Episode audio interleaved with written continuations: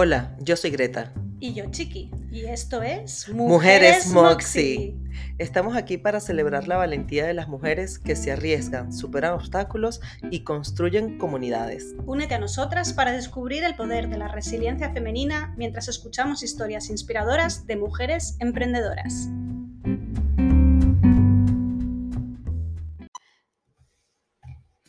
Buenas, eh, soy Chiqui de Mujeres Moxie y hoy me toca entrevistar a. Estoy pensando que llevas el mismo jersey.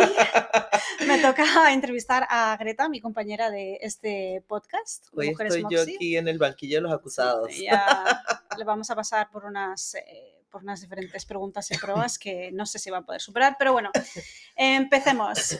Y yo creo que esta va a ser una de las preguntas que vamos a usar bastante en nuestros podcasts, pero Em, cuéntame un poco sobre ti, sobre tu background y por qué estás sentada aquí conmigo ahora.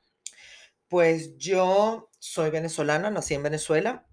Hace eh, unos 15 años decidí salir de allá. Bueno, creo que no, no es noticia para nadie que la situación allá desde hace un tiempo es bastante complicada. Independientemente de eso, yo siempre quise salir de mi país. Yo desde muy pequeña tuve eh, la oportunidad de ir a otros países em, y la verdad es que eso me abrió mucho eh, la percepción. Entonces... ¿Por qué, eh perdona, ¿por qué quisiste? ¿Qué es lo que hizo que quisieras salir de tu país? Pero cuando era pequeña. No, después, más adelante. Bueno, justamente porque cuando yo era pequeña, eh, a los nueve años, mis padres me, enviaron a Estados Unidos a aprender, aprender inglés en un summer camp. Mm. Entonces, claro, cuando ya yo volví de ese viaje, yo me acuerdo recordar eh, y pensar, ¿por qué la gente no se pone el cinturón de seguridad, por ejemplo? En tu país. Sí, en mi país. ¿Por qué la gente tira basura por la ventana? Hmm. Eh, y cosas así, no respetan las señales de tránsito, no se detienen en el semáforo. O sea, ya eh, para mí habían un montón de cosas que me hacían ruido de la hmm. idiosincrasia de mi país. Y eso nunca se detuvo. O sea, a mí la idiosincrasia de, mi país es algo que siempre me hizo mucho ruido. Eh, paradójicamente hoy en día hay cosas de la idiosincrasia de mi país que son las que me encantan, que me siento que nos hacen ser especiales, pero, pero bueno, digamos en, esa, en, e, ese, en, ese, en ese punto específico que es la convivencia social, eh, siempre me molestó mucho. Eh, luego, a los 15 años, vengo a Europa y se me amplía aún más la percepción de lo que es, pues, otros mundos, ¿no? Distintos al mío. Y pues eh, esa sensación de, de pues, de que hay algo que me hacía ruido, que hay algo que no me gustaba del todo en cómo se manejaban las cosas en mi país, fue incrementándose. Y esa ha sido la razón por la que yo, desde que tengo uso de razón, he querido emigrar.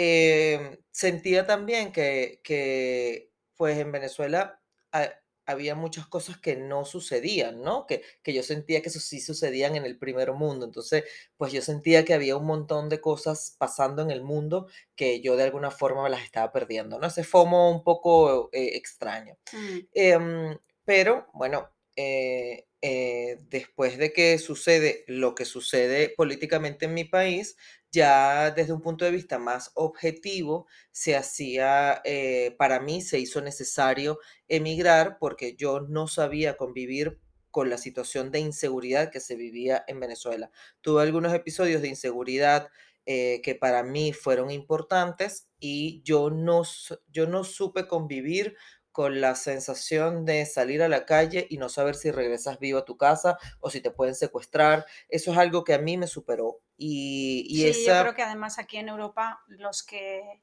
bueno, yo mm, cuando he estado en Centroamérica por trabajo eh, lo he vivido, claro, no como en mi, en mi en mi propio país, pero sí viajando lo he vivido y es pues a lo mejor siete días, pero cuando vives 365 días en un país así, creo que mucha gente no lo entiende eso. Totalmente. Bueno, y hay personas que, que incluso podían pensar que yo era exagerada o podían pensar que yo pues no sé, o sea, me me lo, tomaba peor de lo que era, o personas que se acostumbraron a vivir así, pero yo no. Yo realmente, eso para mí era como como no, yo no puedo con esto, o sea, una sensación con la que yo no puedo.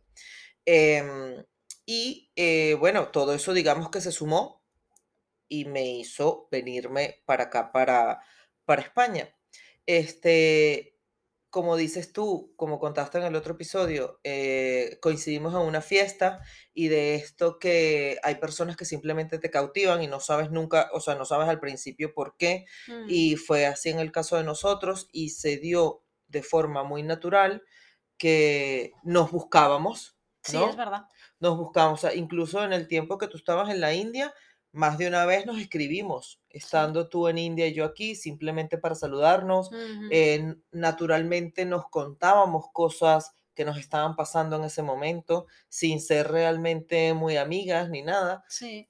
Y, bueno, y se fue construyendo un lazo, un cariño, una amistad y sobre todo em, tenemos muchos puntos en, en común de, bueno, de cosas que, queremos hacer, ¿no? Con nuestras vidas. Y mm, desde hace un tiempo yo te estaba diciendo, chama, quiero hacer un podcast que hable de esto. Y bueno, finalmente... Nació Mujeres Moxis. Nació Mujeres Moxis, exactamente. Ok. Em, ¿Qué es, bueno, yo creo que has, contestado un poco esa pregunta, pero ¿qué te motivó a hacer ese podcast? Eh, porque conmigo y Cuéntame un poco por qué estamos aquí. Mira, eh, básicamente eh, para mí ha sido importante pues contar mi historia, que tampoco es la historia más fantabulosa del mundo, pero sí siento que habemos personas que, que, vivimos mucho estos procesos migratorios, estos procesos de emprendimiento, que, mm, que, que de alguna forma nos sentimos un poco pues que no tenemos mucho, no tenemos como personas con las que conectar, ¿no? Mm. Eh, sí que es cierto que cada vez hay más, el tema de los podcasts y las redes sociales han ayudado a que eso pues mejore, pero eh, yo sí sentía eh, como la necesidad de, de, contar no solamente mi historia, sino mi punto de vista, mi forma de ver las cosas, de, de ver la vida, y que esa for, e, es, eso que yo pudiese contar ayudase o acompañarse a ciertas personas que puedan estar pasando por lo mismo que, yo he pasado o que, o, que estoy, o que estoy transitando ahora como emigrante emprendedora además.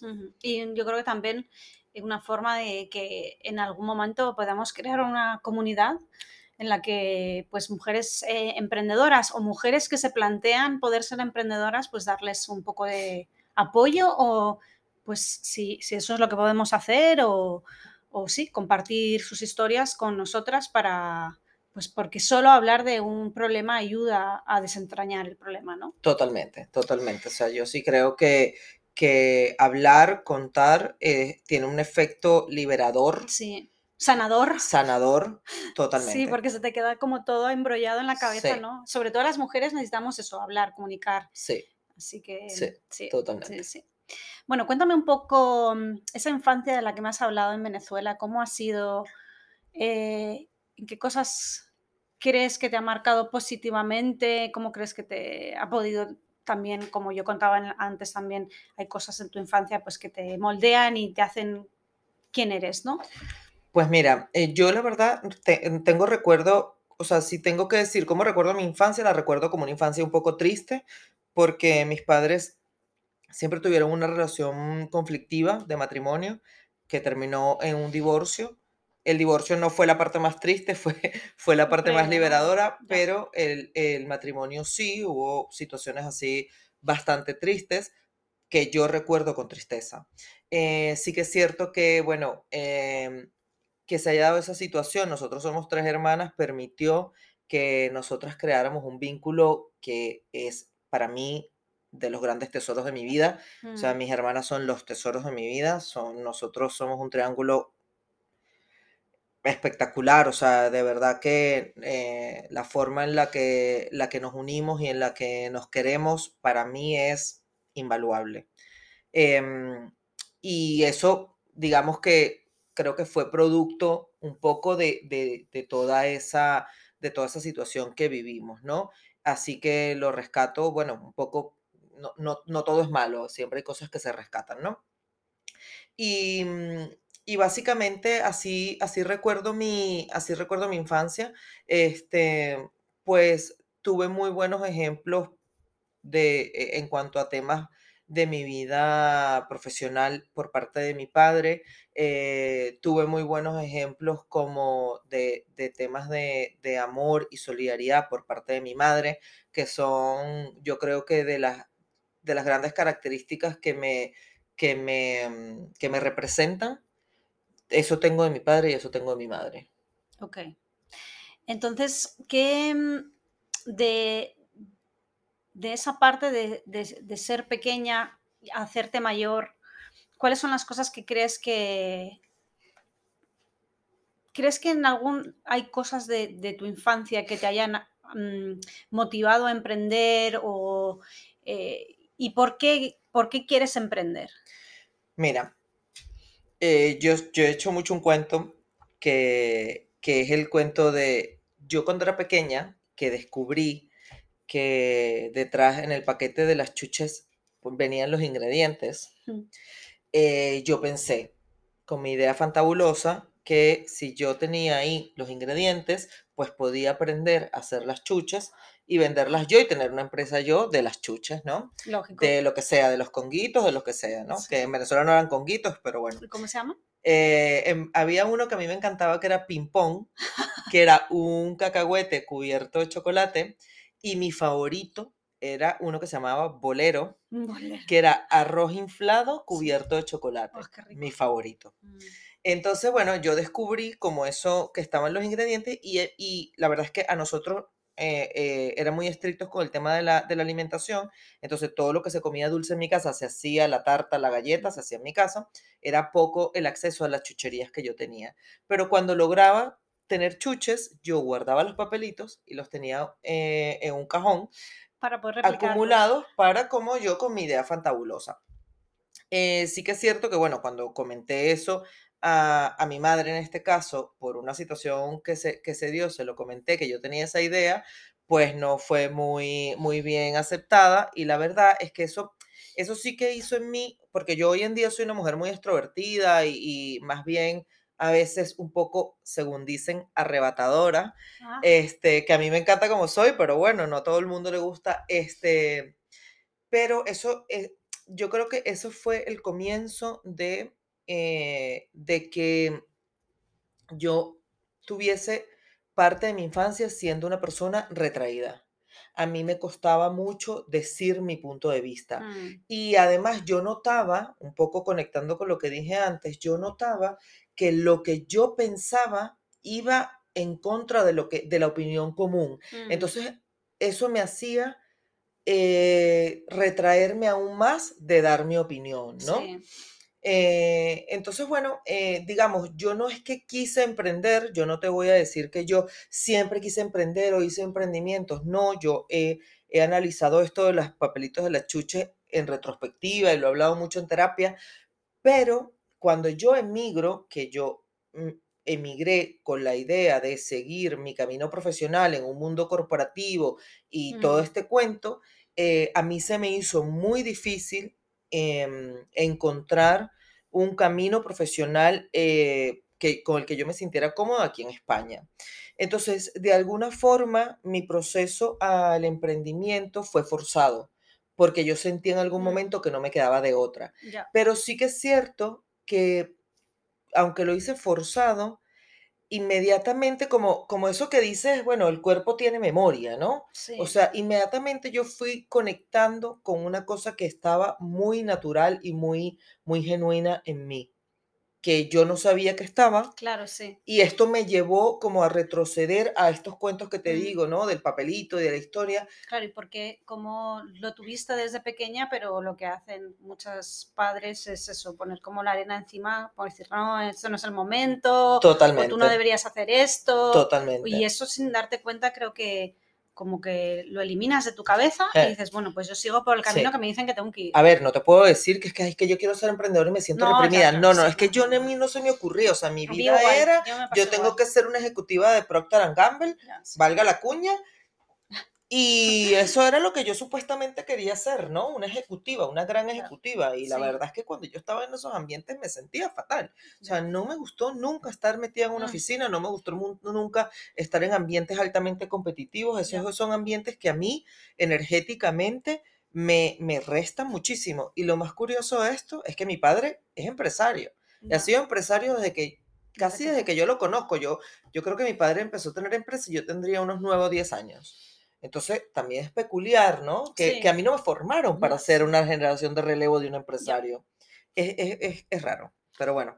Entonces, ahora que has mencionado lo del tema de, de, que tú siempre te planteaste tener una carrera profesional, cuéntame algún caso de éxito que has tenido cuando, pues cuando, aparte de que me has dicho pues que ese, ese entorno te, no te gustaba, ¿qué cosas, en qué momento sí te has sentido bien en tu carrera profesional? Pues mira, mm, em, yo tuve un par de momentos en mi carrera profesional, digamos, trabajando para otros. Eh, tuve algunos momentos em, en donde fui valorada, por decirlo así. Pero que yo lo haya celebrado, no sé, era raro. Es que, es que era como que, bueno, si lo hice y lo hice bien, pues ya está, ¿me entiendes? Vale, pero un inciso.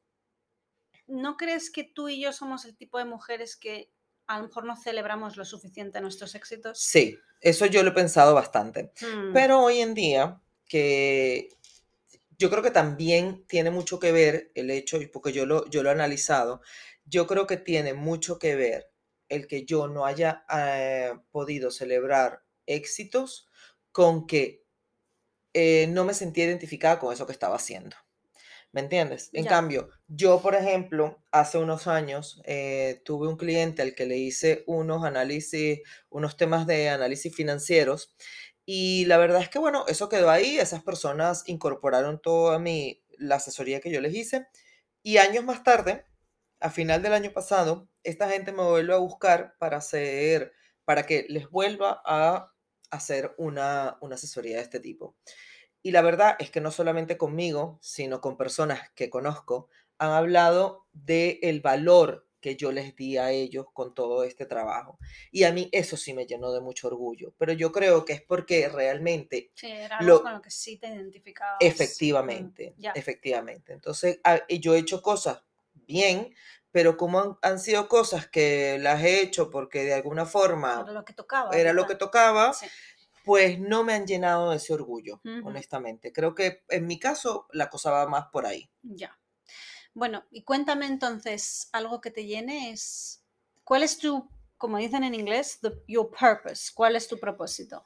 Mira, yo honestamente no, no creo mucho en eso, el tema del propósito. A mí eso me parece... Yo, por ejemplo, sí. Sí, yo no. Yo, o sea, a ver, yo no creo en el propósito como algo que tienes que encontrar o algo que tienes que hacer. Y aquí me voy a poner un poquito filosófica. Yo creo en el propósito como algo que es del ser. O sea, para mí, mi propósito en la vida es tener libertad, estar sana y mm. sentirme feliz sin que estar sana, libre y feliz lo llevemos a la utopía porque sabemos que la vida pues tiene sus cositas. Em, pero yo no te puedo decir que mi propósito es eh, yo ser el no sé qué. No, eso yo, de hecho, no, eso es como una meta en mi vida, pero mi propósito de verdad, eh, si, es que, si es que existe eso, el propósito, es eh, yo poder vivir una vida donde yo sienta plenitud, donde la, donde la suma al final sea positiva, donde el saldo sea positivo, eh, porque siempre va a haber cosas eh, que resten. Y para mí sobre todo es poder manejar mi emocionalidad. Entonces, eh, para mí no es una cosa de hacer, es una cosa del ser, el propósito. Interesante. La verdad es que nunca lo había pensado, ni lo había visto así. Pero sí, me ha gustado ese. Es que imagínate, perdón, imagínate tú que la gente, que a alguien, no, hay personas que no les gusta realmente hacer nada, eh, pues digamos, están bien con que, bueno, van a su trabajo, vuelven, no tienen como mayores... Entonces esa gente no tiene un propósito. A mí me parecería muy cruel, o sea, sí puede tener un propósito, el criar a sus hijos, el hacer la cena todas las noches. Sí, claro, pero es que a lo mejor el propósito de una mujer es querer criar a sus hijos y a mí me parece un no tiene por qué ser un, el problema y yo creo que la sociedad ahora es el propósito de tengo que montar una empresa que no sé qué. No, claro. el propósito de una mujer puede ser querer tener hijos y que sus hijos estén sanos y fuertes y que los cuide. Y no me parece, no creo que haya ningún mejor propósito que ese. O sea, que cada persona. Lo que pasa es que a lo mejor esa mujer no lo sabe o sí lo sabe, pero el propósito tampoco tiene que estar definido como algo, no sé, puede ser tu propia definición. Por eso digo, no, para mí no va relacionado con el hacer, sino, con, el, ser. Sí, lo que pasa es que sí que creo que es bueno que las personas nos esforcemos en ver no tiene que ser el propósito, pero sí saber qué es lo que hace que pongamos un pie delante del otro todos los días. Porque sí, hay cosas que hacen. Sí, en eso estoy de acuerdo. Entonces, pues hacemos un mix, ¿no? Sí, sí, sí. Muy bien. Pues, a ver, enlacemos esta pregunta con cómo han ido las cosas, eh, porque como tú y yo somos unas locas del emprendimiento. Sí. ¿Cuáles han sido, cuáles crees que han sido tus algún error que hayas cometido en tus emprendimientos o tu emprendimiento y, cuáles han sido las consecuencias y cómo has lidiado con ello. Porque de esto, que creo que vas a ir al podcast muchas veces, no siempre son los éxitos de los que siempre queremos hablar de, ay, qué bien, le hizo, esta persona ganó tanto dinero, pero ¿y esa persona cuándo cuenta las cosas que no, con las que no tuvo tanto éxito? Que creo que son las que realmente nos ayudan a, a aprender y a avanzar, ¿no? Sí. Mira, eh, yo para mí, de las grandes, eh, digamos, equivocaciones como emprendedora que he tenido ha sido la prisa, la falta de paciencia, eh, el, poco análisis que le he dedicado a veces a los proyectos o a los pasos que voy a dar. Yo soy muy impulsiva. Este, cuando algo me gusta o me emociona, primero mm. actúo, soy, mm. soy modo ejecutora, entonces primero actúo y después analizo. Cuando a veces analizas ya es un poco tarde. Eh, y esa, eso eh, ha sido de mis grandes equivocaciones. Eh, todavía estoy lidiando con, con, esa, con, con, esa forma, ¿no? O sea, yo todavía estoy en, estoy en gerundio, o sea, mi emprendimiento o, mi, o mi transformación está en, en proceso todavía. Este, mm, yo me, me, me, estoy certificando como facilitadora de un, de un modelo que justamente ayuda a las personas a Em, crear sólidamente los fundamentos de sus emprendimientos o de emprendimientos que ya están funcionando, de, transformarlos eh, o de solidificarlos para poder potenciar los negocios. Y claro, la primera persona con la que yo hago ese trabajo es conmigo misma. Entonces yo ahora mismo estoy en un proceso de transformación de mis bases como emprendedora. Eh, en donde me estoy permitiendo tomar tiempo para eh, tomarme ese tiempo y tener toda esa paciencia que no he tenido para eh, crear unas bases sólidas para seguir adelante. Ok. Em, ¿cuál, es, ¿Cuál es el mejor consejo que te han dado? ¿Y cuál consideras que sería el peor consejo que te han dado? Pues el mejor consejo que me han dado me lo dio la madre de uno de mis mejores amigos, justamente el día antes de que yo me viniera para, España, en el año 2006, y me dijo que no me tomara las cosas personal. Mm, que qué bueno si, oh. Sí, que si alguien actuaba de una forma que a mí no me gustara, que yo pensara siempre que esa persona estaba actuando en base a su cultura, en base a su, eh, a su, a su vida, su vivencia, y no era algo eh, que estaba haciendo en contra de mí. Claro, es que siempre, yo creo que eso muchas veces cuando alguien nos dice algo que no queremos oír o que nos disgusta, lo consideramos que si fuera como si fuera un ataque. Y a veces no es un ataque, ¿no? Y mm. nosotros nos ponemos en una posición de, ¿por qué me está diciendo esto? Y, eso digo, creo que a veces refleja también nuestra propia inseguridad. Sí. A ver, y como una persona eh, emigrante de Latinoamérica que eh, viene a España, en donde las formas, y encima de Cataluña, en donde las formas de hablar son muy distintas, en donde hay una, aquí hay una rudeza que a nosotros mm. nos cuesta en un principio adaptarnos. Para a mí se me hizo mucho más fácil tener ese consejo siempre presente porque sí notaba que muchas veces las personas eh, latinoamericanas que estaban conmigo se sentían ofendidas por alguna contestación de alguna persona de acá. Mm. Y claro, yo siempre traté de mantener eso en mi cabeza de no es contra mí, es que esa es su forma de ser, porque mm. es como yo puedo decir, y luego conocí a un alemán en, cuando estaba haciendo posgrado, que él me contaba que para él eso que nosotros nos tocamos tanto No le parecía mal educado. Claro, Entonces, claro, ahí entiendes que, y, eso para nosotros es lo máximo. Sí, sí, ¿no? sí, es verdad. Entonces, ahí es donde puedes entender que realmente em, no todo lo que pasa o cómo se comportan las personas es algo contra ti, es simplemente quiénes son es ellos. forma de ver las cosas, sí, sí, Pero creo que ese sí es uno de los mejores. Además, yo creo que ese consejo nos lo tendríamos que repetir todos los días eh, cuando nos despertamos. Porque hay tantas situaciones del día a día que alguien te dice algo y, ya salta, decir, este tío ya me está diciendo tal. Es como a lo mejor te lo está diciendo porque te quiere y él piensa que diciéndote eso te va a ayudar. Totalmente. Sí. Y el peor consejo me lo dio mi padre, que no sé si... Qué raro, igual que a mí. No sé si es un consejo, pero sí fue algo, una frase muy lapidaria eh, que no me ayudó nada en mi proceso migratorio, que fue que yo iba a venir aquí a ser una ciudadana de segunda clase. Eh, eso, eso, a mí me, me, causó mucho, mucho, o sea, mucho, mucho ruido, mucho ruido mental. Pero fíjate, le voy a dar la vuelta a eso, porque yo creo que muchas veces los, los peores consejos de nuestros padres a veces son los, los mejores, ¿sabes por qué? En mi caso no fue. Pero yo creo, ¿sabes por qué creo que sí es bueno?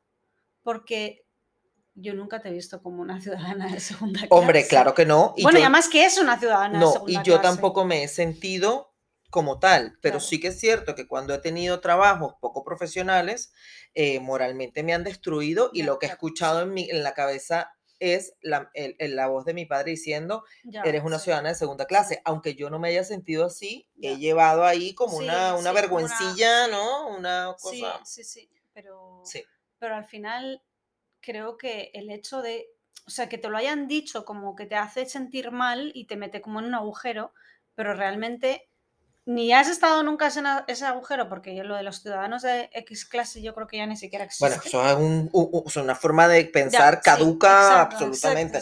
yo lo tengo para claro. Mí ¿eh? No hay más cosa que merezca más respeto que una, pues, tanto una mujer ejecutiva como una mujer que, se queda en casa con los hijos, como una mujer que va a limpiar la casa a otras personas. O sea, y eso lo pongo también en, no solo mujeres, también los hombres, ¿no?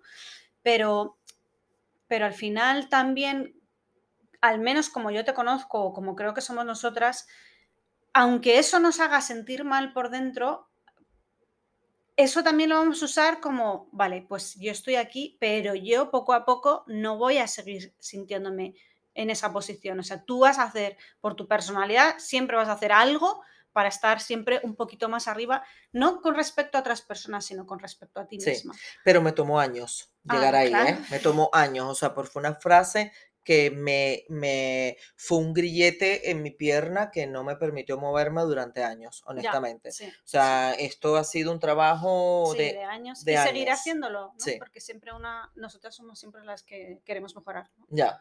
Entonces, bueno, y dame una opinión que creas que no sea muy popular que a pesar de que nos cueste contarlas, pero yo creo que intentamos ser lo más honestos posibles en Podría escribir un libro de opiniones no populares.